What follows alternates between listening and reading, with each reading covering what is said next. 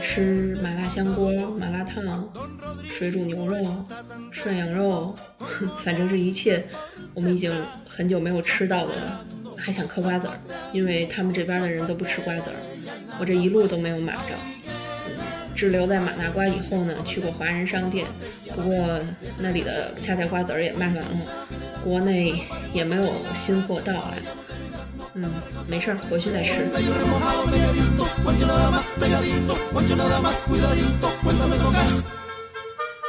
您好，欢迎收听人文旅行声音游记《壮游者》，让我们聊聊真正的旅行。我是杨。那刚才您听到的那一段声音呢，是二零二零年四月七号《壮游者》第三十一期节目《疫情时期的旅行》中第一个故事的分享人驴客，不知道您还记得吗？在他的自述最后讲的一段话，那驴客和丈夫辛克呢，是从二零二零年的一月二十一号出发，先是经历了一次二十一天的加勒比海的游轮旅行，然后计划从陆路穿越中美洲到达巴拿马结束旅程。但在船上的时候啊，他们就已经得知了疫情的情况，最后在尼加拉瓜的首都马纳瓜滞留了。四月份做节目的时候，他们是刚开始滞留生活，但是已经离开中国七十二天了，所以特别特别想念好吃的。现在啊，就在此时，滞留在马纳瓜七个月的旅客新客，终于回来了，就坐在我的面前。那旅客新客先给大家打个招呼吧。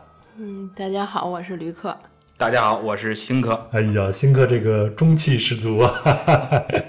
哎，我知道你们是一月二十一号出发，你们是什么时候回来的呢？是月初的时候，就十一月初对，十一月初算是 到了北京吧，算真正的回来。好，然后你还记得你上期节目的最后说的是什么吗？好像是嗑瓜子儿啊！上期节目的最后说的是跟报菜名一样，我回去要吃麻辣香锅啊、烤串儿什么的，还特意提到了要嗑瓜子儿。因为在中美洲那边真是很根本就买不到瓜子儿。嗯，其实揭秘一下啊，他在尼加拉瓜也嗑瓜子儿了。只不过买的是给鹦鹉吃的瓜子，真的是鸟食。没错没错，我在古巴的时候看他们就是喂他那个瓜子给鹦鹉吃的。对人没有嗑的，人没有吃瓜子儿的。然后再说说吃的什么，再报段菜名吧。基本上想吃的都吃过了。当我坐在你面前的时候，嗯，最惊艳的当然是吃涮羊肉了。嗯嗯，因为离不开麻酱嘛，在那边也是根本就没有麻酱这个东西存在，所以我们第一顿。吃涮羊肉的时候，就是正正宗的北京铜锅涮肉啊，就什么都不点，就光点羊肉片儿。我以为你只点了麻酱呢。哦，对对，就是 就是把就是当当第一口的这个 羊肉羊肉片在水里汆烫了十几秒钟的时候，用筷子给它滴了出来，然后蘸上厚厚的麻酱，看它在空气中的那个颤抖，再放入嘴里的那一刹那，你那个不流泪了。我的胃流泪了，对那种满足。但是随着回来时间长了以后，其实那种口舌之欲已经慢慢消退了，嗯，习惯了。但是虽然这样对女孩子说有点不太礼貌，嗯，你必须得说你确实是看着胖。我我我我也不是完全的女孩子，半个女孩子吧，所以你可以随便说。你刚才说就是这段时间吃的是吗？对对，大概是腰带的眼儿，大概嗯松了四个。嗯嗯，我原本以为你会在你们俩人会在马纳瓜吃胖的，因为我看啊，新客老是给你炖牛肉啊什么的。但是事实上，如果光吃那些健康的食材，然后很原汁原味的那种炖煮的办法，很难让人胖。嗯，而且那边天气炎热嘛，而且电费昂贵，我们又舍不得经常吹冷气，所以呢，其实也是这种消耗。嗯，对，我们我们在马纳瓜是实践了四五个月的从农场到厨房这个 这个餐饮方法，因为没有什么调料嘛，基本上都是原汁原味儿。呃，再一说，俗话说要想瘦，光吃肉，所以呢，在那儿基本上光吃肉，没怎么长肉。这个算是生酮疗法是吗？就是只吃肉的那种。对对，对对可以算是这个意思。嗯，你没怎么胖啊，但是我要先介绍一下新客啊。新客从来没有在我们节目上露过面，都是让驴客来做代言人的。新客，你回来以后感觉怎么样？感觉就是叫什么呀？《肖申克的救赎》一样，那个那个关了二十几年的那个老老爷子出狱之后的感受啊！因为我从上海隔离完了出来之后，面对着一个大的是上海的一个商场，一个 shopping mall，我站在门口站了有一分钟，没有敢进去，因为我不知道我我要怎么样怎么样进去，没有都没有想好。然后最后进去之后，因为要去吃饭嘛，嗯在饭馆门口我又站了有一得有一分钟，我不知道我是该先找个服务员把我领进去啊，还是我就直接看走进去看哪有位子就坐下来，反正就是各种的恍惚。嗯，是已经不记得这样的一个标准的服务流程对已经不会进饭馆吃饭了。上次节目我记得，呃，驴客说你们当时滞留，呃，就是咱们做节目那一天啊，你们是一共是出行了七十二天。嗯你们回来后有没有算过一次？就是从你们一月二十一号出发到你们真正隔离出来，一共多少天？超过三百天，那在马那瓜滞留了大概多久呢？七个月。这段日子可能是你以后都不会再忘记的日子了。每天我回来，基本上一个星期我有六个梦，会有三个梦是回到那里。嗯所以现在想想，当时渴望的一种想回来的状态，现在已经荡然无存了。呃，人嘛就是这么贱嘛，你失去了以后，你就会怀念他。何况那段日子还不错，嗯，所以想一想，还是觉得那段日子还是不错的。呃，是不错啊。嗯我昨天在邀请新客和旅客来录节目的时候说啊，我的家里准备了瓜果啊，然后旅客就跟我说不要跟我提瓜字儿，我现在一听见瓜字儿我就头都是大的，就是因为马大瓜的原因是吗？这个情感就很复杂，嗯，是因为一段一段你可能永远不能重复的一个生活的离别，还有就是对那，因为这一中美洲嘛，你知道瓜他马拉呀、什么尼加拉瓜呀、马纳瓜呀，就这些地名啊，很多很多都是有瓜的，所以当你提到这个字的时候，我想到的不仅是我在马纳瓜住下的这段时间，包括的就是。旅行，包括现在这段旅行和之前的所有所有的旅行，所因为你也知道，嗯，以现在的情况来看，再想出发、再想出去这个事情就遥遥无期，所以这个时候就会会更怀念那段日子。对，因为我前两天看新闻，张文宏说啊，就是我们国门重启，能够让大家就是有选择的出去再溜达溜达，可能要到二零二二年的春天了。这还算挺挺乐观的估计吧，算是挺乐观的。对对对，嗯，那咱今天就从你们在尼加拉瓜和马纳瓜的这个滞留，咱们聊聊这段故事吧。因为在上一次咱们做节目的时候，也就是你自述的时候，基本上也就聊了你从船上一直到这个地方的这样一个过程嘛。我们先大概的介绍一下尼加拉瓜和马纳瓜吧，因为这个地方对对中国的旅行者来说，它还是一个相对很很陌生的一个地方。是的，嗯，你们俩谁来？呃，尼加拉瓜现在跟中国还没有正式的外交关系，嗯所以呢，啊，先就简不知道还有用没用了，介绍一下咱们怎么去旅行吧。可以啊。就是现在目前官方政策是可以凭美国签证入境的，但是你是是否真的能入境，全靠关口的那个工作人员的心情，所以这个没法给大家保证什么的。所以完全看他们的心情以及你们现场的表现，对吧？呃 对，因为我们是进去了，但是后来遇到一个朋友，他也是当天，也是我们那天，他过关就没有进去，嗯，就被迫回到了伯利兹城办的签证。你们进的时候有有一些麻烦吗？没有麻烦，就是纯粹把护 翻好的美国签证那一页递给那个人看，就跟他说 American USA Visa USA Visa 啊，然后那个大爷一开始第一回把我的护照拿了出来，说你没有 Visa，然后我又递给他，跟他说 USA Visa USA Visa，然后我就看见大爷默默地打开了电脑，然后手里边儿。因为那个是年龄比较大嘛，一一个键一个键的摁键盘，我想这可能有戏了，给我录录输入呢。嗯，最后果然就进去了，当时也是非常兴奋嘛。嗯，你们在去尼加拉瓜之前，对这个国家，包括你们要去的、想去的那些地方，有什么样的了解吗？我对于这些地方的了解，可能都是足球比赛的了解吧。中北美及加勒比地区金杯赛可能有 有有这些。那你可是老球迷了。中美洲的这种足球联赛，一般不是一般的球迷会去关注啊。但是你原来天天看体育新闻，肯定会有这个世界杯预选赛相关的讯息嘛。而且我记得。零几年的时候吧，国安队有一个萨尔瓦多的外援，嗯，当时知道对。而且因为这几这中美洲这个国家的名字都比较奇怪嘛，你像危地马拉，我小时候就以为它是一个悬崖边上的国家，又危啊，是吧？还得马马拉着才能走。所以而且那个时候我记得是因为足球比赛是危地马拉和洪都拉斯还是萨尔瓦多洪都拉斯两国因此发生了战争嘛，对，所以就是对这个印象比较深刻。其他的没什么，后来就是小马丁来国安，知道有什么洪都拉斯这么国家，嗯，就是这些。那尼尼加拉瓜呢？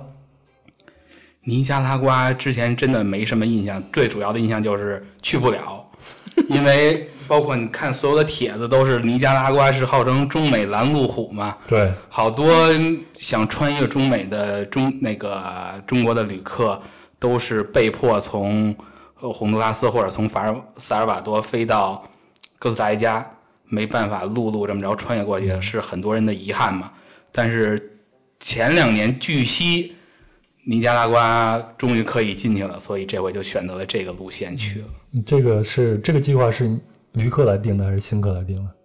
嗯，行程大师新客定的啊，旅客是我董事长知道吧？制定。嗯，目标我要去哪儿？宏观的，哎，那个具体实施我是总经理啊。然后你就来负责定，然后负责衡量一下我能不能去，风险有多大，是吧？呃，可以是这么说吧。然后再具体的一些实施吧。嗯，那你们进去尼加拉瓜以后，你们是马上就到了马纳瓜，还是去其他地方先去旅行了一下？啊，就是按预先想好的线路，呃，先玩了一下。嗯，先去了莱昂。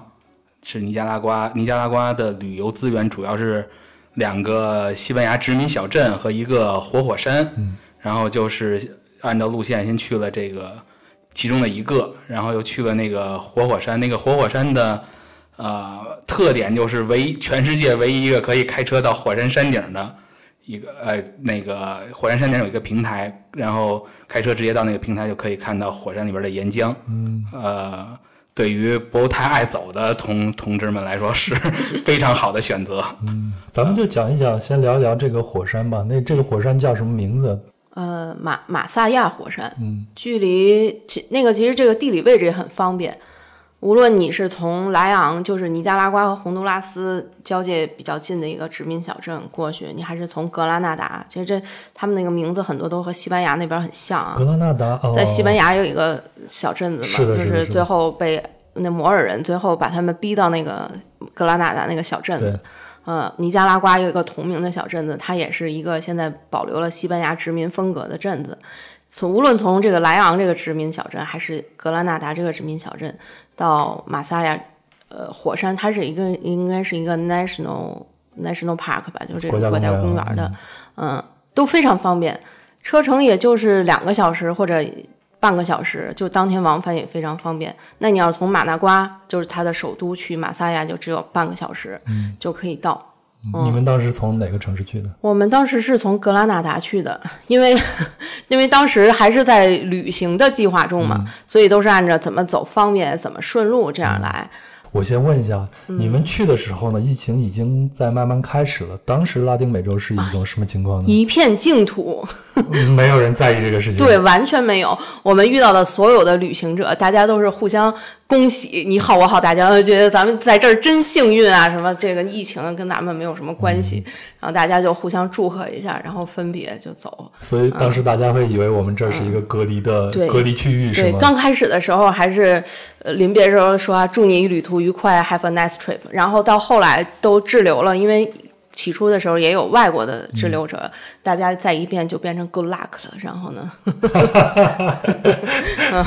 take care 之类的，就不会再说祝你旅途愉快了。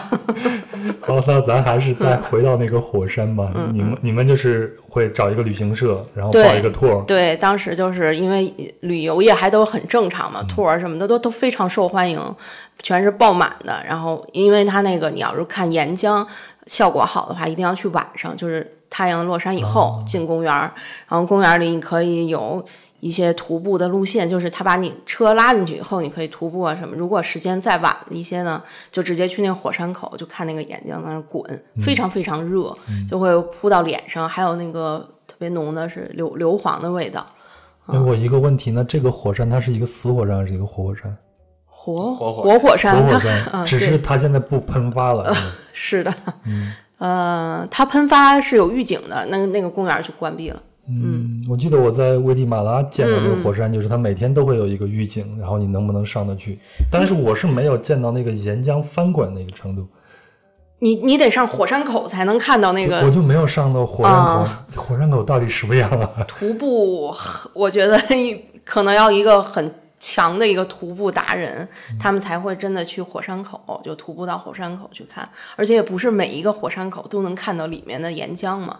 所以马萨亚这个火山呢，它一个卖点其实就是，就是就是为了让你去火山口看那个岩浆滚，所以它才允许你，它有一条开车的道可以直接到那儿。嗯，那从山下开上去大概多久啊？很近，十十五分钟。嗯，六公里，但是它限速，所以就是。大概十五分钟吧。嗯，然后大家就它会有一个类似于观景台这样子，对，然后往下面看。对，嗯嗯。那除了体感上就是热和能闻到那个硫磺味以外，视觉上你们看着那一定会有冲击啊！因为这个东西，我反正我是第一次趴在火山口看那个岩浆的那个，除了在科幻大片上见到过以外，其他时候没就没见到过。哎，我我我现在想象那种程度，我就会想起来火锅，因为刚才你提到这个火锅，知道吗？它没有那么的沸腾。还有还有其他地方吗？因为尼加拉瓜它也是，因为它好像东边是加勒比海，西边就是太平洋嘛。嗯。它应该海洋的沙滩这种资源也很丰富吧？嗯，讲老实话，因为我们也我们是。我比较喜欢海嘛，所以基本上世界的一些海岛啊，或者是沿海的国家，我都去了不少。所以其实尼加拉瓜的海滩或者是海岛的旅游资源并没有那么出众。就是如果你不是时间不是很富裕，呃，不是很说就就闲逛的嘛，那尼加拉瓜的海岸的就可以忽略。啊，尼加拉瓜有一个比较著名的，在加勒比海那边的一个海岛叫玉米岛。嗯，那个应该是它最有名的旅游的海岛，就咱们吃那个玉米那玉米。对，Cohen Cohen Islands 吧，就是那个地方。嗯，需要坐飞机过去。嗯，当时就是有疫情以后，他们那飞机也已经关了，所以就也去不了了。所以这个岛它是在加勒比海对对对的哦，那肯定景色漂亮。加勒比海是我见过的最好看的热带海域了。嗯，所以这个岛在加勒比海里面是比较。一般的，嗯，一般的，还一般，对对，所以当你看到过绝美的那种加勒比海岛以外以后，你可能对这个岛就就，因为它那个浪是比较大，它没有一些纯天然的可以说晒太阳的那些海滩，所以就可以忽略吧。我哎，你前头不是有二十一天的加勒比海？就是啊，对啊，给我们分享一个有啥绝美的加勒比海的海岛呢？嗯，巴哈马吧。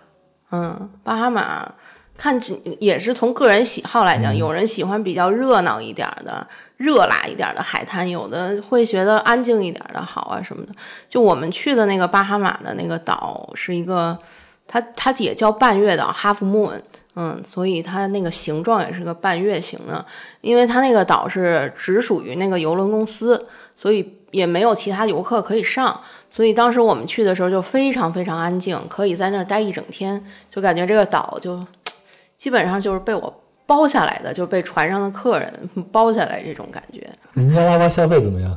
这你们俩人谁管钱？出去旅行的时候啊，之前是旅客管，但是因为他这实在是不行，还得问我，所以最后就归我管了。尼加拉瓜的消费，如果你是作为旅游者的话，不算很便宜。呃，如果是当地人的话，应该是很低很低。当地人的月收入大概是两百到三百美金一个月，一个月，一个星期要工作六天，每天八小时。也就是不到两千块钱人民币左右。嗯，那是他们普通老百姓，还是说普通当地的工薪阶层能拿到这个？嗯，普通老百姓和工薪阶层 是不是一个意思？好吧，很算的一个意思对。对对对，但就是我指指指的是这些没有特殊技能的人。但是如果比如你会英语，像我们住的那个地方呢，他那个叫管 manager 嘛，管理嘛，他会英语，他可以挣到差不多两千刀。嗯当然说这这都是税前。嗯而而且这个尼加拉瓜对劳动者的保护还是很强的，比如必须要给上几类似于咱们的五险一金的这种东西，必须要给上的。但是也是因为这些呢，所以各个比如餐馆或者什么不敢雇人，不敢招正式员工，他就不停的让你试用试用试用。嗯对，所以就是这个情况。嗯，那那那边老百姓们他们的那种平常的饮食就跟我们去的那种其他加勒比海那种饮食差不多，豆子呀、米饭呀。对，主要就是红豆饭。啊，啊，对于他们来说，应该是百分之九十九的摄入应该都是碳水，而且呃食物的量不大，但是全是对于咱们来说全是主食，可能是把红豆熬成泥或者把土豆熬成泥，加上盐拌着米饭吃，这就是他们的一餐饭。然后他们尼加拉瓜是周薪，所以每周二或者周三发薪的时候，可能他们会吃一顿炸鸡之类的这种东西。这是对于他们来说就是非常快乐的事，一般都是带着全家老小饱搓一顿，这应该就、呃是他们日常生活中最大的一个享受了吧。你们在旅行的时候，除了这两个地方以外，接下来就去了他们的首都，是吗？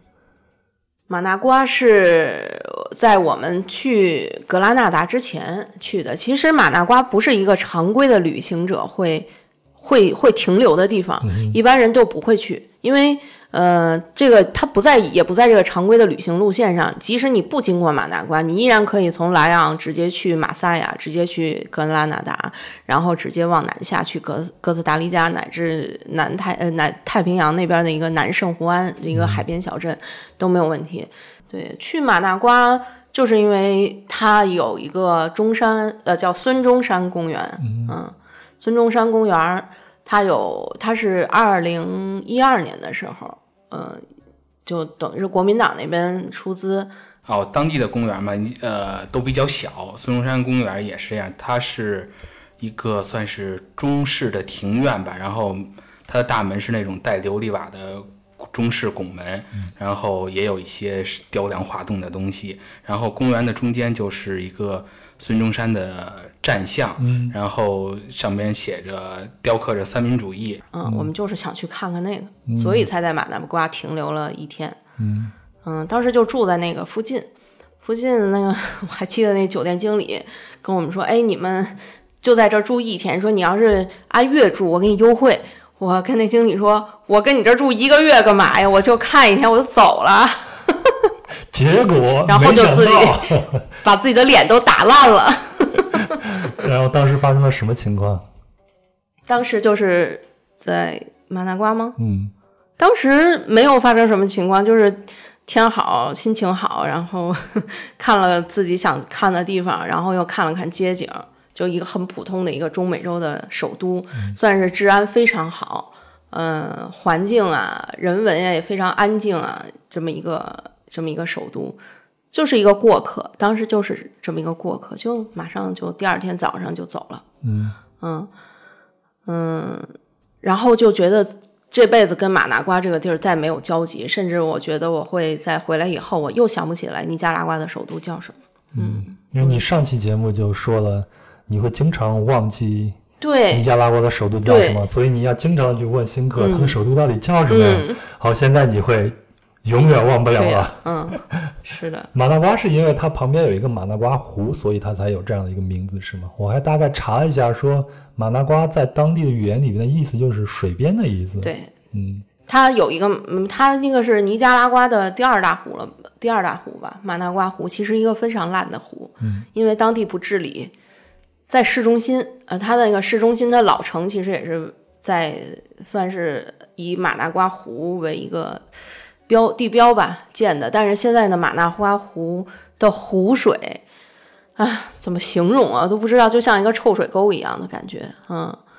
嗯，就你根本就不想在那儿多多停留，但是其实它的环境，就边上的绿化，还有你头顶的蓝天白云，一切一切都已经具备了，只是这个湖让你不想看。在马纳瓜的后半程的时候，它就进入雨季了。进入雨季以后，每天一场雨是一定会有的。它的天气神奇之处在于，你像咱们中国南方，一到梅雨季节，就就整天潮湿，衣服都不会干。但是它的神奇之处在于，只要晴天，立马是大太阳出来以后，你的衣服啊，你的整个人身体就立马干爽。然后一阴天下雨，你你的脸就自己就天然面膜就就就下来了。嗯，就是所以，我感觉那边的气候是非常非常好好的。然后它不至于让你每天出去都是湿漉漉的，就是那种对湿热湿热，没有那种感觉。嗯，没有。嗯，所以我自己一直有一个私心嘛，说老的时候啊，最好去找加勒比海旁边一个小村子什么去养老去，嗯，还省衣服。对，只要你受得住那份寂寞 就可以。老的时候啊，啥寂寞没见过。马拉瓜当地的那个人对你们看着明显是中国人的。这样的一个面孔，他们会感觉到新奇吗？当时因为疫情已经流流流传开了嘛，嗯，会会会不会有一些恐慌在内呢？啊，这个完全没有感受到，而且是比之前的几个国家，比如危地马拉、洪都拉斯，应该是更和善一些吧。本来尼加拉瓜就应该是中美洲治安最好的一个国家，而且它的当地政府是共产党。所以他对中国还是有一些了解的。那所以就是他们现在的执政党是共产党。对，现在执政党是共产党。之前三月份左右的时候吧，我在危地马拉的时候，偶尔会听到有人管我叫，开始有人管我叫病毒了。嗯，这当时我遇到过，但是但是在尼加拉瓜是完全没有，而且因为中国人其实，在那里并不算很少，虽然说是在中美洲。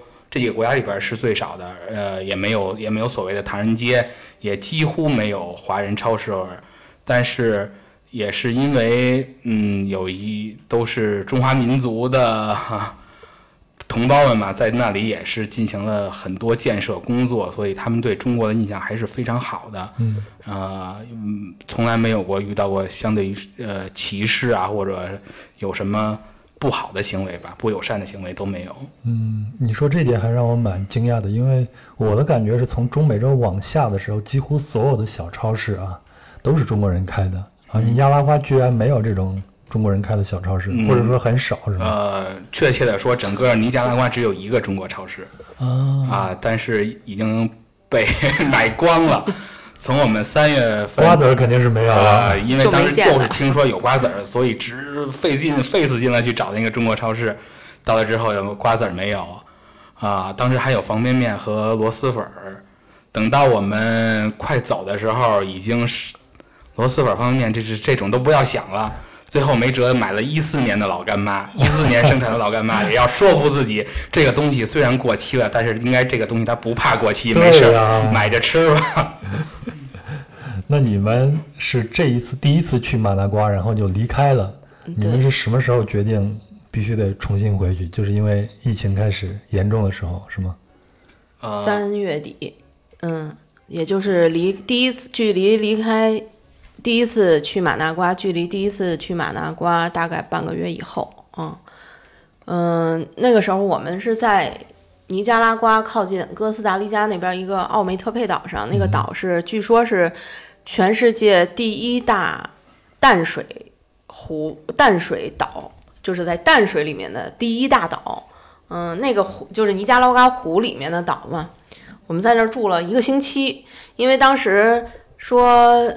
嗯，是，反正是已经回不了国了。当时就觉得，哎呀，那就更不用着急了。现在这个小岛上过几天安安静静的日子，对，嗯，然后就是小木屋啊，天天在湖边儿吹吹风，其实也没什么事儿干，就在村里头溜溜弯儿。嗯溜着溜着 就知道了前方的消息是哥斯达黎加去不了了，就是边境封了。对，说哥斯当时是还有两天时间。嗯，说只只要是我们当天晚上，就是当天晚上我们知道这个消息的时候嘛，就我们俩第一个决定就是走，咱们明天就去哥斯达黎加不住了，在这不住了，已经跟老板就是我们住的那个青旅老板说好了，说我们不住，那老板也都很好，当时啊说现在特殊情况什么都无所谓，你们都你们随你们的便。后来我们俩再冷静下来一想呢。就算我们进了哥斯达黎加了，会不会这后边的情况以因为以以那个大趋势已经定了嘛？那如果再继续不好下去呢？那我们还能从我还能在哥斯达黎加按照我的行程去那些雨林啊，去那些温泉啊，去搞很多 tour 啊，很多徒步啊，很多那种行程，这些东西还能进行吗？如果能进行，我把它进行完了以后，我还能去巴拿马吗？嗯，就是我还能离开哥斯达黎加吗？因为当时。萨尔瓦多和危地马拉的边境已经封了，他们已经封了，所以思前想后，觉得哥斯达黎加那么贵，号称什么中美小瑞士啊什么的，考虑到自己钱包的问题，我们就主动留在了尼加拉瓜。然后那当时想的是，反正前面去不了了，那我就往后退，往后退，那最方便的地方肯定是从马纳瓜离开这个国家，因为这个国家再没有第二个城市可以有这个能力再把外国的旅行者运出去。所以当时就从那个奥梅特佩岛上面，有坐了三四段机车吧，呃呃不不，我们从奥梅特佩岛啊去了南圣胡安，那个南圣胡安是一个更接近哥斯达黎加边境的一个太平洋一侧的一个度假的，就算是一个比较受青欧美青年背包客欢迎的那种小小小海边的一个小城。当时去的时候已经没什么人了。第一天晚上我们住的时候呢，海边的酒吧呀、旅馆还开着。第二天早上就所有的地方都关门了。嗯，就当时的情况就是每况愈下吧。后来我们就从那儿决定，那好吧，那我们就就去就回马纳瓜吧，就也我们也不去别的地方了，就决定不去哥斯达黎加了。那当时他们街上的人有没有开始？戴口罩，或者说你们看新闻的时候，嗯，尼加拉瓜开始出现病例了吗？没有，呃，有有两例。当时我们在第一次去马纳，呃，第一次从第一次去马萨亚的时候，就是那个火山的时候，那个透，呃，导游跟我们讲的说，哎呀，我们这儿马纳瓜机场才有两个，不要担心。嗯嗯，呃，后来因为尼加拉瓜这个政府，他到现在他也不去主动或者说是真实的公布病例，所以到现在也是一个谜。嗯，所以当时的时候也没有很多病例，也没有很多人戴口罩。就是我我指的是正经的口罩，有的人他就用一块布围一下什么的啊，是这样的，那也很少。十个人里当时有四个、三个，不超过五成。嗯嗯，当然后来就多了。你们呢？你们当时有啥防护措施吗？我们当时也什么都没带，还在坐机车吹着风。我当时想的是，哎呀，这个自由的空气可真好啊，真甜美。呃，但是到了马纳瓜以后，因为我们遇到了很多华人，华人在当地就很谨慎，就一告诉我们一定要戴口罩啊，怎么怎么防护啊。嗯，我们就后来也是觉得失去了回来的希望，以后就又想的是不能客死他乡啊什么的啊，想着。北京的麻酱啊、涮羊肉啊、卤煮、炒肝之类的，我们也就这个也得好好的活下 去。所以我们就把口罩也老老实实的戴起来了。那已经是四月份了，就是四月份之前都没有戴过口罩。嗯，然后又住到了之前的那家青旅吗？没有，没有，没有，因为那家已经关门了。对，呃，那家它是一个就是比较高级的青旅，算是。我们如果按天住在那里的话，也不太能住得起吧。所以你们当时是怎么打算？就说是要计划在这待多久？怎么去找房子呢？当时完全没有计划待多久。当时我们天真的以为，我们只用最多在这里再待一个月，就当是在这里度一旅旅旅居了一下，度一个长假，我们马上就可以回来了。所以当时就随便找了一个那种 apartment hotel，它就是算是。有一个小厨房啊，就但是也不能常住的那种地方，先住了两天，然后在这两天查了查信息以后，就发现可能自己想的有点太天真了。起码你心理上要有准备的是，你嗯，可能你要在这里住两个月、三个月这样，这样子开始，我们就像一个出移民者一样去找房子，就是把自己当做一个我我回不去了，我要在这里移民啊也好，我要待在这里，甚至拿一个居留权也好的这么一个人就去就去找房子，所以当时找的就肯定是公寓，因为在那个在尼加拉瓜这个，它所谓是它是西半球第二穷的国家，那我想第一穷的应该是海地吧，所以在这种国家，如果你要想过上跟北京普通老百姓一样的生活的时候，你就要当他们的富人，嗯。所以你你如果去找他老城或者是平民的那贫民区的房子的时候，可能嗯从治安也好啊，或者是从生活条件也好，可能是一一时半会儿不能适应。嗯，所以我们就直接就去找了找了新城这边的公寓。嗯嗯，但是价钱其实也挺贵的。当时找的第一个公寓的一个月不含电费，因为他们那边电很贵，他要你单交，不含电费是一千美金一个月。那跟北京的公寓差不多了呀。找房子这个事儿是旅客来主导的还是新客来主导？应该是总经理来主导的吧？哎，就是反正也没事干，就两个人一块儿去大街上逛嘛。嗯，你们会通过什么样的渠道去找房子？凭眼睛，就是去 对，就是罗愣，拼是吗？对，就是愣找的。因为之前就是第一次去马拿瓜住的那个公寓，那那个那不就是酒店旁边吧，看到有一个售楼处的广告，嗯我想应该是大概可能从他那儿得到一些信息，然后就去了。然后，呃，据后来据他们说，那个是马拿瓜算是不是最好的区，但是是比较好的比较好的区。后来也就决定就在基本上就在那个附近找一找吧，因为可选择性也不是太多。嗯刚才吕克说的，他记忆可能有点模糊了。我们一开始找房的时候，并不知道自己走不了，是知道那个哥斯达黎加的边境关了，所以我们打算是是，他当时说的是关闭一个月，所以当时我们打算先住一个月，然后再继续走。但是当我们找房的过程中，这个是叫什么呀？房产中介或者这这种人告诉我。房很少了，我说为什么？他说你不知道吗？我们尼尼加拉瓜封国了，说好多人都走不了了，都在打算租房。这个时候我们才知道是走不了了。然后一下子变成买方市场了。啊，对，而但是当时也觉得呢，可能走不了，也就是一个月走不了。那反正咱们就先租一个月嘛，不管怎么样，先把这一个月先对付下来，然后咱们就可以走了。然后就哦，当时跟人家说的就租一个月，所以价钱也比较高。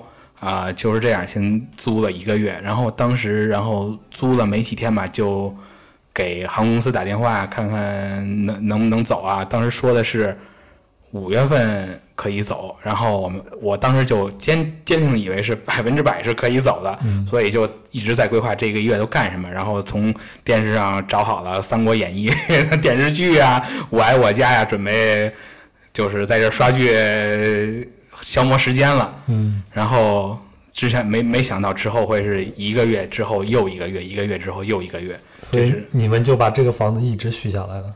啊、不是，后来就是因为呃是这样，当时不是说五月份能走吗？但是我们租的那个到期是还要还差半个月，半个月后来就问他，他说那你只能按天续，那太贵了。嗯，然后这个时候呢，我们就满大街溜达，突然看见了一个中餐馆儿，然后说这个中餐馆儿它得有中国员工，嗯，那他就得有地儿住。他可能就知道哪儿会有出租的房屋，然后结果我们就问了当时那个餐馆的大厨，大厨说我们这里就有公寓出租，然后就给我们带到了一个中国人开的公寓，叫中国人之家。哦，啊，就这样，后来就在他那里住了。后来的这几个月都是在他那儿住的，嗯也顺便给那个餐馆做一个广告，叫“中国味道 Saporcino”，是北方人开的一个饭馆，跟大多数的中餐海外中餐馆不一样，因为大多数都是啊广东或者福建人开的啊，那里边儿这个中餐馆是有烙饼卷肉吃的。嗯，那那我还有一个问题啊，就是在尼加拉瓜当地的华人，他们的主要构成是什么样子的呢？你指的是职业还是说？对，职业啊，从哪里来啊？大概，因为我很好奇，在那边会有一个北方人开的餐馆，那他肯定就是服务于这当地的华人的嘛。因为据我所知，有很多华人移民到那儿，他再去开这种中国餐馆，他的菜品都已经变得成当地的那种口味儿，主要是为当地人服务的。嗯，其实是如果大家关心一下世界形势的话，可能知道是尼加拉瓜要修一个运河，要取代那个巴拿马运河。对，嗯这个公司其实是中国的，嗯。中国要在那里挖挖的运河，所以说我们住的那个呃公寓是尼加拉瓜运河指挥部的公寓啊，啊，对，那个所以那个这个餐馆是原来给他给这些中国的工程师啊，或者是一些呃翻译啊的食堂，相当于，所以做做内部餐啊，对对对对，所以是这么个情况。然后尼加拉瓜的华人，呃，还也大大部分还是做餐饮业，然后有一部分是做商品零售，或者是叫好听点叫国际贸易。嗯然后还有还有一部分就是呃一些中国的大型企业去那边呃有一些项目，就是从中国过去的劳劳动劳工吧。也肯定少不了像华为这样的公司吧，哎，那个还有中兴，啊嗯，，但是那边还没有华为。一大部分那边就是当地的华人是做水产贸易的，嗯因为那边盛产海参、鱼肚，就是广东人那边叫花椒吧，这种鱼胶啊这种东西。嗯，台湾人很多，台湾人在那边大概都是就是比较分散，以个人个体的形式存在的，不像咱们大陆这边都是有一个大的公司啊，或者是企业组织这种的。台湾就是比较个人的，像我们遇到的一个台湾老伯，他就是。应该算是世代就已经移民到那边了，一个一个台湾一个大家庭，他有农场，然后有自己的商店，嗯，他主要就是给中餐馆送菜，他有农场嘛，送那些农产品。然后那边的疫情严重了以后，很多餐馆也都歇业了，他就开始给各家各户送，所以这样我们才认识他的，他就直接送到公寓里面来，嗯，就是所以也解决了你们的菜的这个对，就是中国的菜，嗯对，从台湾的老伯那里半年来第一次吃到的韭菜。对，没也有没有打个馅儿啥，包个饺子。哎呀，没这手艺啊，就韭菜摊鸡蛋还是可以。嗯咱再聊聊你们的住宿吧。你们住那个中国人之家，它大概是一个什么样子呢？嗯，它是一个三层楼的一个公寓楼，然后大概有十几个房间吧，不是很多。嗯啊十几套房间，啊，十几套房间，就是我们租的是一个两居室，然后就是比较正规的一个公寓吧。然后它是在一个小巷的尽头，它的大门在一个小巷的尽头，然后配了配有保安和警察，嗯，所以是相对来说是非常安全的。然后所以它是一个封闭式的，是吗？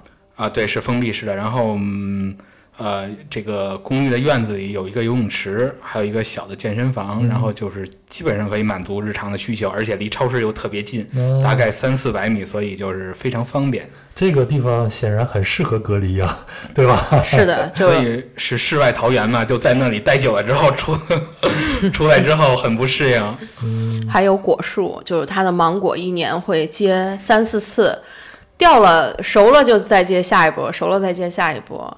然后院子里有很多野生动物，大豚鼠啊、大蜥蜴呀、然后还有养的狗，应该是一个叫什么呀？德国的一个品种，我不太知道，就比拉布拉多活泼，但是呢又比哈士奇懂事儿的那么一个大狗，可以跟它玩儿啊，就是就是其实也闲不住的每一天。对，在公寓的头一周基本上都是以采摘芒果度过的。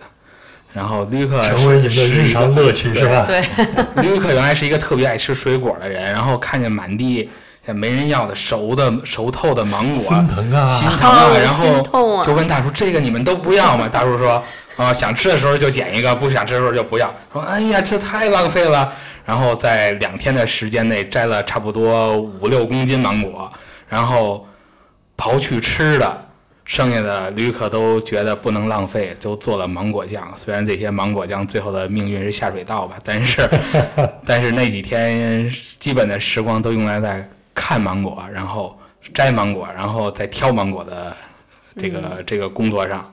那你们会去逛他们的菜市场吗？啊，因为当时我们去的时候，因为疫情，好像菜市场已经就是集中那种大的菜市场已经关闭了，嗯，然后后来那又是爆发的一个中心吧，就没有去过它的菜市场。尼加拉瓜的菜市场都没有去过。那那平常你们的吃饭的问题是怎么解决的呢？超市啊，就是就是去边儿上的大超市去买东西了，嗯，有什么买什么。他那儿不是说像北京这种物资供应很全，说我今天想吃西瓜了，我就可以直接去拎一个西瓜出来。你得看它有什么，今天它有西瓜了，我那赶紧去买西瓜。然后明天它有火龙果了，赶紧去买火龙果。你说的都是水果，那你们平常吃饭的时候不得买点菜、买点肉啥的吗？嗯，主要是以肉为主，那边菜真的很少。现在让我回想，我都不记得我在那边买过什么菜了。呃，就是菜主要也就有啊西兰花、菜西红柿花、嗯，西红柿，然后他们呃香蕉，香蕉也是他们的一个菜，然后哦是那种大椒是吗？就是要呃，他们炸的那种。分香蕉也分成煮煮的用煮煮香蕉用的香蕉和那个炸的炸的那个对对，对嗯是是两种。呃，基本上在那边是以肉食为主吧，因为本来我在中国我也不吃菜。嗯，看得出你的体型。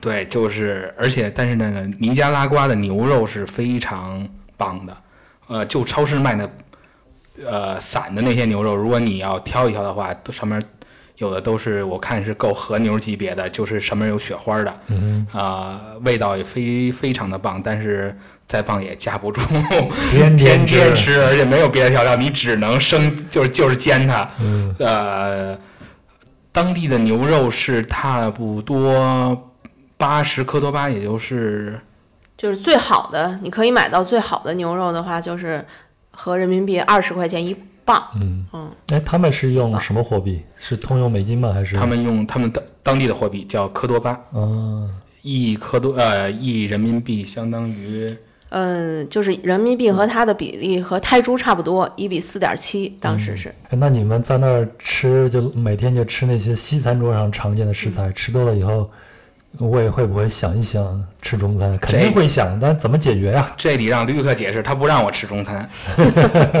我是一个呃，在外在旅途中非常抵制中餐的一个人，嗯，因为我觉得你一定要享受的是你这辈子有可能唯一的一次的饮食体验。嗯，那你想吃任何中国的东西的时候，你回了中国你随便吃啊，你不是吃一家，你吃一百家都可以任你挑，那你干嘛要在当地再去找一个中餐馆？嗯啊，我的思想一直是这样，虽然会经常被别人抨击。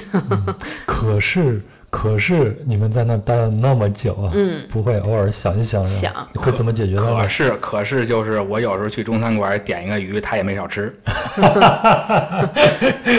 你的胃出卖了你。但是我不会主动去去要去做这个事情。啊，就是鱼来了之后，立刻就会装模作样。哎呀，你都来都弄都弄了，你也吃不了，我也帮你吃点吧，就是这种态度。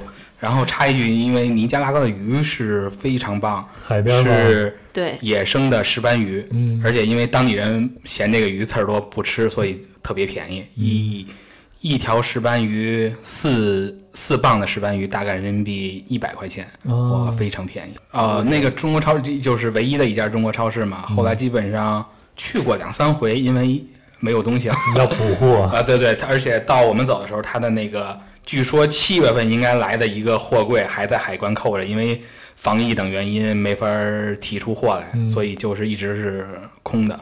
然后那家其实它的中国超市是一个副业，它主业是经营海参的，嗯，也是非常值得去购买的吧。在那那是两广地区的同胞们在那对对是广东，反正是广东人，具体是哪儿我给忘了。新会吧，还是江门的，嗯，就是很正宗的广东人的。嗯，所以他其实卖的东西也都是偏广东那边马蹄粉啊，什么凉茶粉啊 之类的这种。最后不还买到螺蛳粉了吗？啊，螺蛳粉是他，因为可能是那个老板说啊，现在中国流行吃这个，所以我们就进了一些。但是呢，不是他主要卖的东西，包括火锅底料这种四川的东西，它也不是主它的主营。所以我们当时不知道，当时觉又又不觉得不会待很久，当时就买了一包火锅底料，后来就再也买不到了嘛。然后我现在就有了。我们现在连火锅底料都喝过的经历，我回来以后再吃火锅的时候，我就看到那一大盆火锅底料汤料就在那扔着，我就走的。我真的现在到现在为止，我也不习惯，我就会觉得这个东西扔掉，对，扔掉了。这打包回去，我能再吃多少顿火锅啊？不能吃火锅还能煮面，对。但是到后来，我们连老干妈都买不到。你们不是买了一个一四年产的吗？听起来跟我们开了一瓶八二年的拉菲一样。那一瓶都已经被我拿，最后最后把它扔进垃圾桶之前，我是用汤倒进那个瓶子，把瓶子涮了以后喝进去的。嗯，就是为了喝那口味道，是吧？对呀、就一直封闭的状态下，你们当时的心态是什么样子的呢？刚开始肯定是着急，因为这个东西就是吊着你，你要么就直接告诉我回不去，对吧？就像第二只鞋的感觉似的，这一只第一只鞋掉下去了，你就老想的是第二只什么时候掉下来啊？就这种很忐忑、焦虑的一个心态。到了中期，就是到了中期，就是心态平静了一些，但是又因为这个胃的抗反抗抗议 是另一种焦躁，嗯嗯，就想的是我回不去也好，但是呢，我一我一定要怎么安抚一下我的胃，就当时中期的时候就会规划我这阶段的我该怎么活着，我该怎么生活，到了后期就是。随他去吧，爱怎么样怎么样了。甚至生与死啊什么的，我都不再去想我是不是客死他乡。我想的是，那我死就死了，你给我埋在后边就行了，就完全放下了执念的这种情况。嗯，也就是在这个放下执念的时候就回来了。嗯，所以可能一切都是最好的安排，不要去焦虑，不要去想，什么都别想。躺倒放平就好了，对吧？对嗯，对，你们的签证它是怎么个办法，然后能一直滞留在那边呢？每个月去移民局啊，移民局已经是老熟人了，是吧？闭着眼睛都能走过去，因为我们我们住的地儿离移民局单程的路程是五公里，所以在尼加拉瓜、嗯马纳瓜这个地儿又是中美洲最炎热的首都，所以它常年最高气温都有三十七八度。有时候你打开那个雅虎天气之类的看，说体感温度就要四十度往上了。但是它基本上是暴晒，所以还好，就走过去顶多是汗流啊，需要大量的摄入水啊。但是我们每次都是走来走去，第一是觉得安全考虑，因为你毕竟不知道，就算你是去坐出租车，那你那个司机他的身体情况你也不知道。然后第二是就是觉得这是在疫情期间的一个徒步，这也算徒步，城市徒步对啊，徒步。，City Walk，对对对，city walk 这种的，嗯，而且你沿途要经过它的老百姓居住的区域，全是平房，然后你会看到，你又可以看一遍人生百态，而且每一次的都不一样。嗯，因为是要从富人区经过一。嗯，马纳瓜市内最宽的一条，就算是一个国道的时候，你就会跨入，再经过一条臭水沟，你就可以跨入它的贫民区。这样的话，你就觉得是从一个世界去了另一个世界。你的世界刚开始从有半山的高档的隐秘的别墅，然后走到了高级的购物中心，嗯，高级的 shopping center，然后你跨过了繁华的有豪华轿车，又有机车，又有小巴、沙头 bus 这种车来车往的啊，还可以经过一个经过中美洲大学，是尼加拉瓜中美洲大学是中美洲吧？应该是很著名的一个大学，它有很多校区，你会看到很多年轻的那个面孔，然后很有生机。嗯，经过这些以后，你经过然后一个很很小很臭的水沟之后，你马上看到的情景就是一个破败的平房门前坐着一个衣衫不整的老奶奶，她还从那个臭水沟里掏出水来，然后再打理自己家门前的，嗯，无法形容的一片长院嘛，就算是。然后紧接着你可以看到很就就从大超市或者乃至是麦当劳啊这样的快餐店啊，包括洲际酒店那么高级的一个区域的龙虾餐厅，你马上就看到了一个很小的炸鸡店，然后卖专门卖奶制品的一个牛奶吧。嗯，还有很多卖小吃的，就是他们的小吃就是一些炸饺子，嗯或者是玉米饼这种。，Empanada 是吧？哎，对，nacho 之类的这种东西。然后，呃，但是我看那些人并不比富人区的人，嗯，忧愁多少。他们照样是怎么追跑打闹，孩子怎么追跑打闹，然后年轻人又怎么聚在一起聊天儿。嗯，然后一路走下去，有时候有人在那个小吃店门口坐着吃饭喝酒，他们就很开心的和你打招呼。但是，呃，说实话，在疫情的时候，我们出去不是也戴着口罩吗？但当地人啊，他当地人，尤其是那边他坐在他自己家门口，他不会戴口罩，所以你能看到他特别真诚，或者是他特别渴望有一个外来人和他打招呼交流的那个笑的时候，你再怎么无论努力的去笑，你你的笑也不会能让他看到的那种悲哀，就从心中泛起的时候的那个感觉，还是就至今我想到，我还是觉得挺遗憾的，因为我后悔没有把口罩摘下来去跟他打招呼。你走上的一条主马路，又可以看到一些比较高的，就是所谓那边高的，就是有楼层的楼了，然后就是一些办公机构、一些家具店呀什么的这种商业的氛围又起来了，嗯。马上就到了移民局，其实他的移民局也就是一个二层小楼，嗯。移民局里边的工作人员应该都认识你们了吗？哎呀，有一个 有一个小姐姐，从我们第一次去就是她，因为他们也都不会说英语，嗯，我们又不会西语，就当时是更不会的时候，就很难交流，所以印象很深。我们总共去了九次移民局，一个月一次的这种，嗯，最后那个小姐姐问我们。你们办个拘留吧，啊，你们需要办个拘留权拘拘留。我说先不用了吧，再帮我续一个月吧。嗯，所以去办人签还是比较容易的，是吗？对对对，他们没有为难，就是没有过为难你什么的，就是你去了只要给钱。刚开始是十五美元，然后后来再办的两次就变成了二十五美元，也是涨价了。嗯。嗯，就只要你给钱，就给你办，什么也不要了，就知道你这个情况了。对，也许在这样特殊的情况，对，天下是一家了，对，大家都互相体谅一下。对对，嗯嗯。中间你们有一段时间是不是已经绝望了？关于回国这个事儿？嗯，是，其实是直到回来之前都是处于绝望的状态，就不去想这个事儿，就不是说不去想，是想，但是仅限于想。就像我想。我可能明天就成亿万富翁了，那就是想，真的啊，就是这样的感觉。你们之前是一直给航空公司打电话，然后告诉你没有没有，还是延期延期？大概是一个月打一次电话吧，或者是又知道了一些新的消息的情况下，就又给航空公司打个电话。起初那个电话，那个航空公司的电话是根本连打都打不进去的。你们找的是哪个航空公司？达美。嗯，其实是我家里的人，就是当我。因为有时差嘛，那个十四小时时差。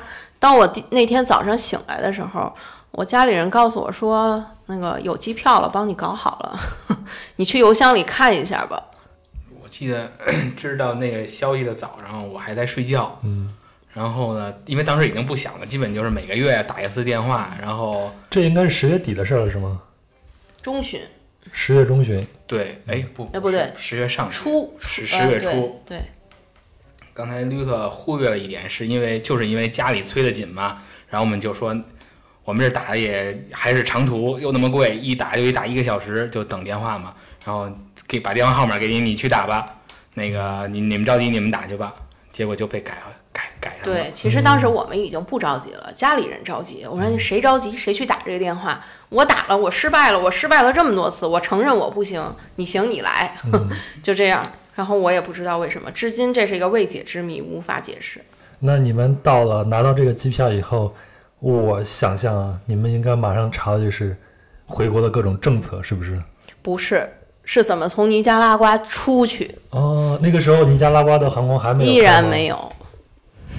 所以当时我想的就是。你你你有这个机票有什么用？你有没有你有没有问过我，我能不能从尼加拉瓜走啊？难道我长了翅膀自己飞出去吗？哎，那个机票它是从哪儿到到中国的呢？洛杉矶到中国呀。从洛杉矶到中国。对。所以你们现在要解决的是从尼加拉瓜如何到洛杉矶。对。嗯。哦，又又一段故事了。他就是服务于美国，往来于尼加拉瓜的这么一个。这么一个航包机，它这个包机还是由阿维安卡来运营的，那个是叫哥伦比亚航空国家航空吗？是，那个是它的那个啊，对，据说那个航空公司要破产了，但是它怎么还能弄出一架包机来？就是由这个包机来运营，但是是美国那个精神航空。来卖这个票，就现在我们也搞得一头雾水。总之，这样就买到两张包机的票，那是唯一一班可以让我们赶上回国机票的唯一的一个班机。嗯，那这个班机它是不限制你的国别的，是吧？呃，不限制，只要有位子，只要你花钱就能上。但是他告诉我们只有五个位子了，你们要不要买？嗯嗯，他给了什么价格呢？呃，一个人七百美元。嗯，含行李的，因为它就不算是联航嘛，它是包机的形式。这个价格也嗯算是划，也算是可以了。嗯，按现在的世界状况来看是可以了，但是我们当时的计划嘛，不是从巴拿马回美国嗯的那个机票才一百一十美元，就不能比较了嘛，确实是。从懈怠了那么久的状态，然后一下提起精神然后，解决的这些现实的问题，这个是当时会心里边比较烦躁的一个原因。然后，因为确实选择也比较少，你没有什么可供你选择的，只有这个，所以就是目标非常简，目标非常简单，然后就是具体的形式有点麻烦，到底能问问他，呃，因为都是网上联系嘛，所以要问他到哪儿啊，然后你有多少把握这个飞机能飞？然后因为据说是有买了包机票，最后又飞不了的，嗯，然后就反复的确认，然后要考虑这个相关的衔接的时间问题，因为你不可能太早去，也不能太晚去，因为一包括呃这个核酸检测的问题，然后解决这个机票，又开始在网上查怎么在美国做那个核酸检测，怎么能拿到那个绿码，然后各家的核酸检测公司它的出结果时间大概是多少？啊、大概是哪个靠谱的比较大一些，然后包括哪些是免费的，咱们可以去省省点钱，就是做这种功课。嗯哎，那从尼加拉瓜去美国的，你们落地是在迈阿密是吗？啊，对，到迈阿密那边，你们需要有一些什么样的政策才能入境吗？美国有这方面的要求嗯吗？没有，完全没有。而且这回入境美国，连入境章都没有给盖。呃，去过的小伙伴可能都知道，因为你入境美国的时候给你盖一个章，然后写上一百八十天，对吧？对，这回是什么记号都没有，就是一个海关的人员看一眼你的护照，问你问了你们在尼加拉瓜这么久干什么？我们说没有没有航班，然后他说哦，那我知道了，那你们就进去吧。什么没有留下任何痕迹，这个也不知道怎么回事儿。所以出境的时候也没有人看你有没有入境证。呃，没有，美国也从来不管你出境嘛，他只管你入境。啊，我都怀疑他把我们当成难民了，只要离开我美国就好了，是吗？不是，就是就是很同情你，来吧 来吧，来我们这儿吧，欢迎你，就是态度特别好，这个海关态度非常好，嗯，如从进啊出啊也好啊，没有任何人来来问你多一句的问题。嗯。那当你们知道要离开尼加拉瓜的时候，是不是还是有一点小小的激动呢？还是完全躺倒放平，看为当时我的感觉是忐忑更多一些吧，因为你呃不确定的事儿太多了。因为那个一是美国入境，当时想的是会不会有什么麻烦，然后核酸检测会不会能按照我理想的时间出结果啊、那个拿到绿码之后，万一我这个航班延迟了，上不了飞机会怎么样？反正就各种不安的事嘛。这些他当然是从来都不管的，从来 从来都是我操心的事儿。啊这当然是应该总经理来操心了。对，然后包括你做检测，有的有的检测机构是你必须开车去的，呃，有的是走着去的，所以我们还租辆车。嗯，啊，租完车呀，还呃又又想现在呃落下了飞机再去提车，有没有什么新的变化呀？啊，反正各种问题吧。嗯主要是忐忑更多一些。嗯，那真正踏实的是坐坐上了从洛杉矶离开的飞机。哎，不是，哎，对对，是从洛杉矶离开的飞机才踏实了。嗯这那那你们到了美国，然后就从迈阿密，然后再飞到洛杉矶。对，哎，就当天我就买的票是飞到洛杉矶嗯，美国国内的航空已经完全是正常的，是吗？啊，对，是正常的，然后也没有什么中间空座位什么的也没有，都是满的。嗯，那大家在那个时候都还是要戴上口罩啊，什么的对对，必须戴口罩。正常的防护的。对对对，你到洛杉矶，你们大概待了多久呢？我是洛杉矶大概四五天吧，好像是。嗯，比较顺利吧，因为主要功课都是在尼加拉瓜的时候，还有 还有那么十来天吧，嗯，就一直在做做这个功课，然后找了两家儿，因为担心出结果时间不一样嘛，找了两家儿是免费的检测，然后那边的核酸检测是免费的。呃有免费的，只能说也有收费的，嗯。呃，我们找了两家免费的，然后那个，然后就比较顺利了，都查清楚了地址，然后导航开过去，一家是不用你下车的，完全自助检测的，发给你那个棉签儿，嗯然后你自己那个有一个人告诉你怎么在最口腔里边怎么取那个这个什么体液，嗯然后怎么放进那个密闭容器，然后你给它留在那里，然后然后就是等结果出来，还都比比较快，快的快的有些太快了，再快一点我的那个 计划就落空了，因为太太早出结果了，他要求是三天三天内出结果。嗯，当时的政策是什么样子？当时，的政策是凭三天之内出的报告，他不管你哪天检测的，只要是三天之内出的报告，嗯，是这呃，然后申请那个绿码吧，那应该叫凭那个绿码登机。哎，对了，这张机票是多少钱？五千五百美元。五千五百美元是一个人的单张，哎，对，差不多是三万五千块钱人民币左右。嗯，你们俩人加起来就七万块钱了。是要拉个赞助吗？如果可以的话，回回一下血啊，帮我。所以你们到了上海以后就立马就是隔离，在隔离那段期间呃会比较难过一些吗？那怎么是难过呢？那是相当难过呀，甚至比你们在中国人之家还要那是肯定的，因为你连房间都不能出嘛，而且呃有呃可以寄快递，不能点外卖，你看这个更是明明能吃到，而且不让吃的感觉啊啊。出来了。嗯第一天吃的第一顿饭还记得是什么吗？火锅，然后就开始喝火锅汤了，然后。等等等的等火锅上菜的时间，我就先干吃了一碗麻酱，嗯干吃了一碗麻啊对酱，对对对，就就直接吃麻酱吃了一碗，过瘾吧？哇，过瘾！我估计那个服务员都没见过。说这个就是吧，不那个这个呃一几块钱一位的，这这无限吃也不能这么吃，是吧？哎呀，就是你设想了无数次，我第一顿可以吃多少吃多少，但是事实就是你第一顿并吃不下多少东西，你那个你那个状态就就已经顶住了，嗯，就和每次就是我们每次玩回来以后吃的那顿饭是不一样的，嗯，就因为可能还是脑子是木的情况下，你吃什么也其实并没有想象那么香，嗯，而且。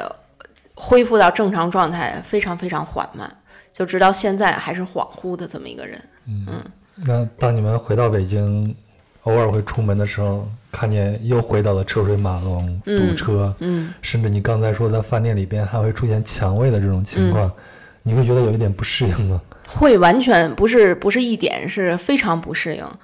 嗯，我本来也不太喜欢在大城市生活，就当我过完了我我喜欢的那个状态的时候，你让我再回到了不喜欢的状态的时候，那个失落感会更强一些。所以，唯一可以扯平这件事情的，就是满足口舌之欲。所以现在可能腰带松四个扣，并不是极限，还要继续往往外松的那种。祝福你。谢谢。然后马大瓜还多次出现在你的梦中。嗯，是的。嗯，新哥，你还会回回忆或者怀念那段日子吗？呃，是挺怀念的，因为从来没有那么长时间在一个算是有点世外桃源的感觉的地方生活。我想以后等疫情结束之后，应该有机会还会再去一趟，再看看正常的世界下的马大瓜是什么样。好，这就是我接下来最后一个问题了。因为据我所知，去年你们那趟旅行是你们俩人一起携手背包游世界的第十个年头，对吗？你上次节目里边这样说的。但是这样一个过程呢，最后是以滞留尼加拉瓜，最后是一环扣一环的，最后还是回到回到国内这样来结束的。呃，如果以后国门重启，你之前有一个计划没有完成，就是陆路穿越到达巴拿马，嗯还会再选择这样的路线吗？就是直接去哥斯达黎加。呃，不再走前头那些路了。想，但是我觉得不会很难再去实现了，感觉不一样了。你可以重来，很多事情你可以重来，但是和第一次的心情、心气儿能一样吗？没有信心，没有这个自信，还可以和第一次一样。嗯，第一次的那种兴奋、期待、忐忑，我觉得在第二次都不会有了。嗯，你可能第二次会弥补弥补很多第一次的遗憾，但是。嗯，如果让我选，我宁愿第一次把这个走完，我不要第二次去弥补所有的遗憾。嗯，新哥怎么想？这是嗯，没关系，到时候我就告诉他，从尼加拉瓜离开的机票便宜一千块钱就可以了。反正所有东西都是由你来定的。对，作为作为董事长，你是不查账的是吧？我我管记账的，真的，我是管每次记这瓶可乐多少钱，嗯，这个汉堡多少钱，这程车票多少钱，我永远会记在本儿上，但是我永远在脑子里没有概念。特别想表达的就是这次在一个地方很长的一段时间接触的其实是同一类人，嗯，不是游客，不是纯游客，又不是一个很就是和咱们生活水平或者是文化呀那个观念三观又不是很一样的这么一类人的时候，你会打开一个你对世界人的生活状态的一个新的窗口，你会认为很多事情是正常的，在在你原来觉得不可思议的事情，你这次就完全接受了它，接纳了它。嗯，原来你只是知道哦有这么一类人存在，现在是你完全可以理解理解这么一类人的存在。嗯，就像他马那瓜，或者是包括中美洲、嗯拉美这个嗯乃至拉美整个地区的人。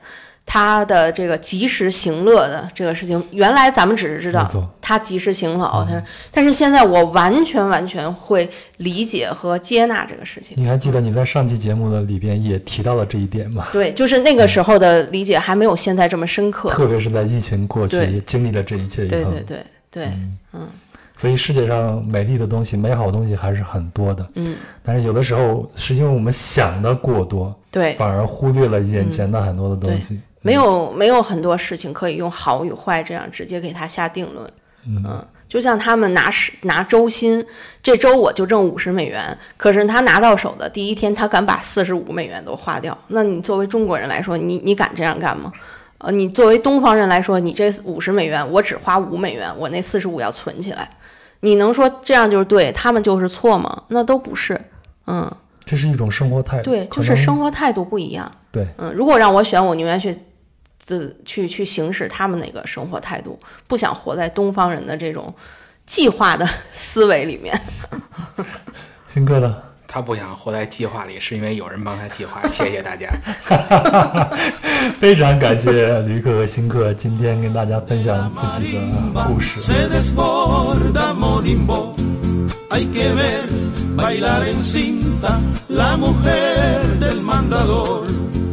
以上就是驴客和新客滞留在尼加拉瓜的故事，再次感谢他们的分享，也谢谢您的陪伴和聆听。如果他们的经历能够对您有所启发，您也不妨把本期节目转发给身边的朋友。另外呢，壮游者也有自己的听众群，请您微信添加幺三四三六九二九九五二，他会将您拉进去。那本期的相关图片也会在公众号的文章里面呈现，请您微信搜索“壮游者”即可。最后啊，同样是在三十一期节目疫情时期的旅行中，还有两位分享人。那他们现在的生活什么样子呢？那当时滞留在印度班加罗尔的杜峰燕，在六月份已经回国了，生活恢复正常。而最后一个音乐人张嘉迪，当时呢是过着游牧生活，他要驾车横穿美国，前往东部的威廉斯堡投奔朋友。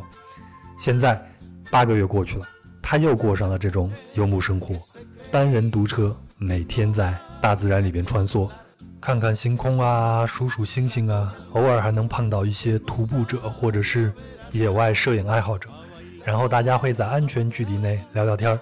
那加迪呢也会通过网络给自己国内的学生上音乐课。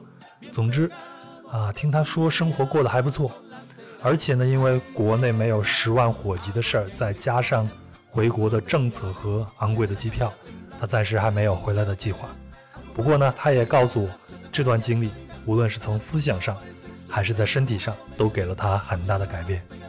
当然呢，这种改变是好的改变啊。那加迪呢也说，这是他今年意外的收获了。好了，我也祝福他一切顺利，也祝福正在聆听节目的您一切顺利。